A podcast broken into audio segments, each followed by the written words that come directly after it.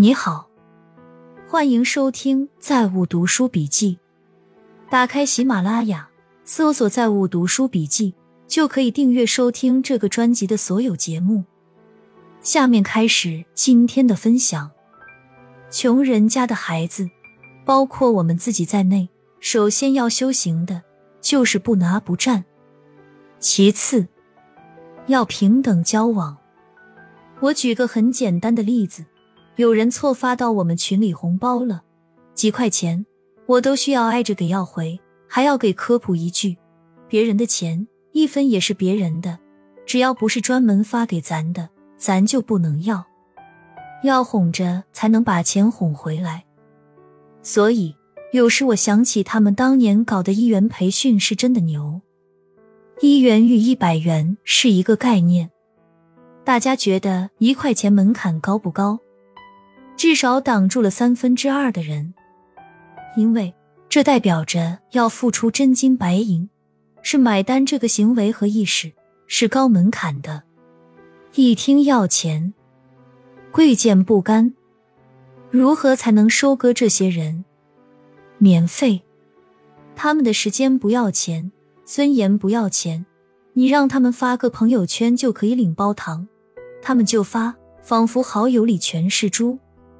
我有计划写本《球馆列传》，你仔细观察一下，就会得出一个结论：每个成功者都是吃亏型的，都是付出型的，都是活该有钱型的。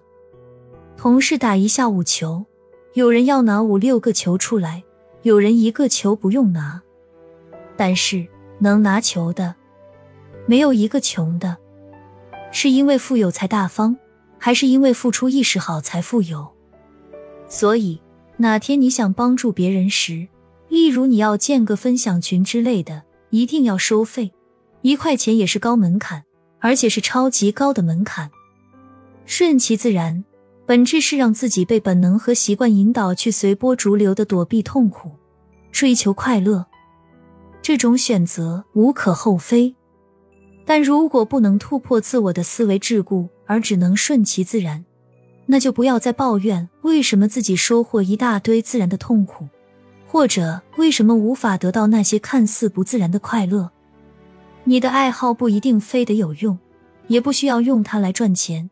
你不需要很擅长你的爱好，你的爱好甚至可以只是在纸上乱涂乱画，但是它能帮助你度过今天，它能在生活的一地鸡毛里拉你一把，这就够了。城市之人。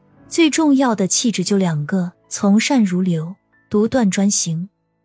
而且必须是两个气质兼具，偏废任何一个都不可。所有焦虑的根本就是财不够，价值不够，绝活不够。你能为别人提供价值，咋可能焦虑呢？成年人的识人准则，能不因他人评论影响对一个人的判断。能不因自己的爱恨影响对一个人的认识？志向越大越好，目标越小越好。志向小很容易被外界干扰诱惑，目标大会给自己太大的压力，丧失动力。大家要学着减少抱怨，最好就是不要抱怨。抱怨会让你把注意力放在人事物的消极面上，会强化你的无力感和受害者心态。你学着减少抱怨，注意力慢慢就会转移到解决问题的角度上，这会让你越来越好，越来越自信。如果你就想抱怨，就想逞口舌之快，这就像吃很多辣椒，屁眼疼可能就是代价。其实，不管是女人还是男人，活过了半生，当发觉最初的爱情已经成为生活的禁锢，原本温馨的婚姻已经成为令人窒息的牢笼。真的不必再讲究了。一个人害怕寂寞，两个人向往自由。过去我们认为很多企业找民间借贷的原因是什么？是银行贷款审批太繁琐，对不？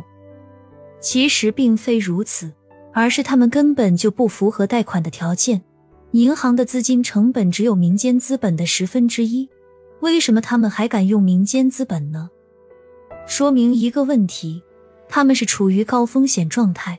如果真是手续繁琐，企业可以等，慢慢来，这也比去借高利贷强呀。说明这里面肯定有问题。你知道管理最重要的一点是什么吗？你总是喜欢跟下面的人争论，还要争论个对与错，非要证明别人错了，其实是你错了，因为结果就是没了积极性。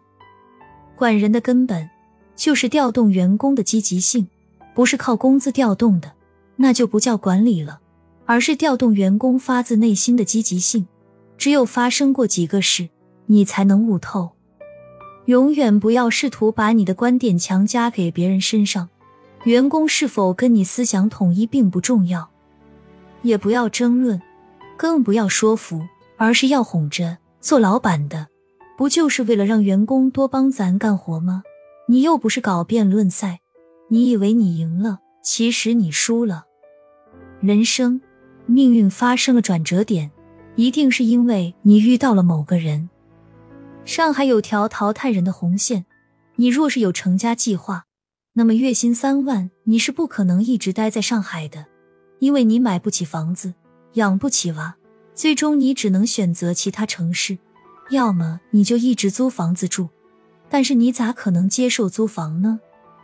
肯定想拥有自己的住房，所以夫妻俩月薪组合低于五万是没有机会的。有两个问题：第一，孩子教育问题；第二，社会医疗问题。我的观点如下：第一，中国的基本盘就是县城，例如上海用拼多多的人很少。其实这也是为什么那么多创业者低估拼多多的原因。其实就是低估了中国的基本盘。大家都觉得上海白领才是中国的主流，其实那是少数人。那么，我希望孩子对基本盘是有认识的，这样他可以有艺术家的基因。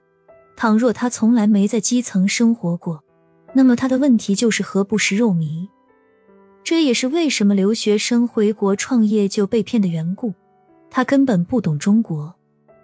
那么问题来了，是有礼貌、有知识的人更懂创作，还是懂人性、从底层生活起来的？更懂创作，我认为是后者，就是能上能下，既能在农村生活，也能想得住夜上海的灯红酒绿。人生是立体的，是从下而上的。第二，一线城市的医疗资源属于有钱人的，并不是上海人的。你有钱一样可以去上海，何况我们生了病。不至于说马上死吧，马上死的病，治起来也没意义。你看我们本土企业家看病，要么去上海，要么去德国。全世界有钱人的想法是一样的，做法也是一样的。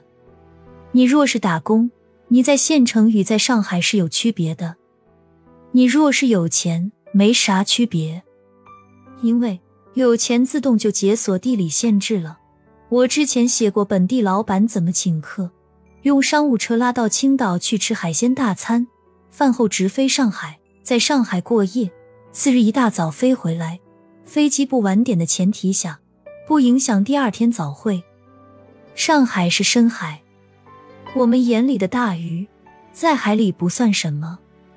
也就是说，在上海，你要什么样的鱼都有。我记得看过一期访谈节目。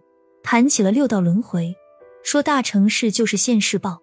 上海有很多小朋友是没去过外滩的，就是贫穷与富裕共存。这个世界本身就有六道轮回的现实写照。你能找到无比富裕的，也能找到无比贫穷的，而且也许生活在同一片区域。我一直觉得，我娘能信一个女的生了十一头小猪很夸张。最近我刷抖音，我发现网友普遍是我娘。有人说王石换了心脏，换了谁的？冒险王的。于是就有了阴谋论。我就在想，这到底是多么幼稚的一群人？我看了看王石下面的评论，几乎成了统一口径了。这就是中国的基本盘，什么意思？县城人群。就是中国人口的基本盘，县城人的收入、信仰、逻辑。昨天我们还聊到了一个话题，就是身处杭州的阿里巴巴其实是误判了拼多多，因为依托淘宝若是开通拼多多模式更简单，是淘宝没瞧上。别说淘宝没瞧上，我们也没瞧上，是误判了中国基本盘。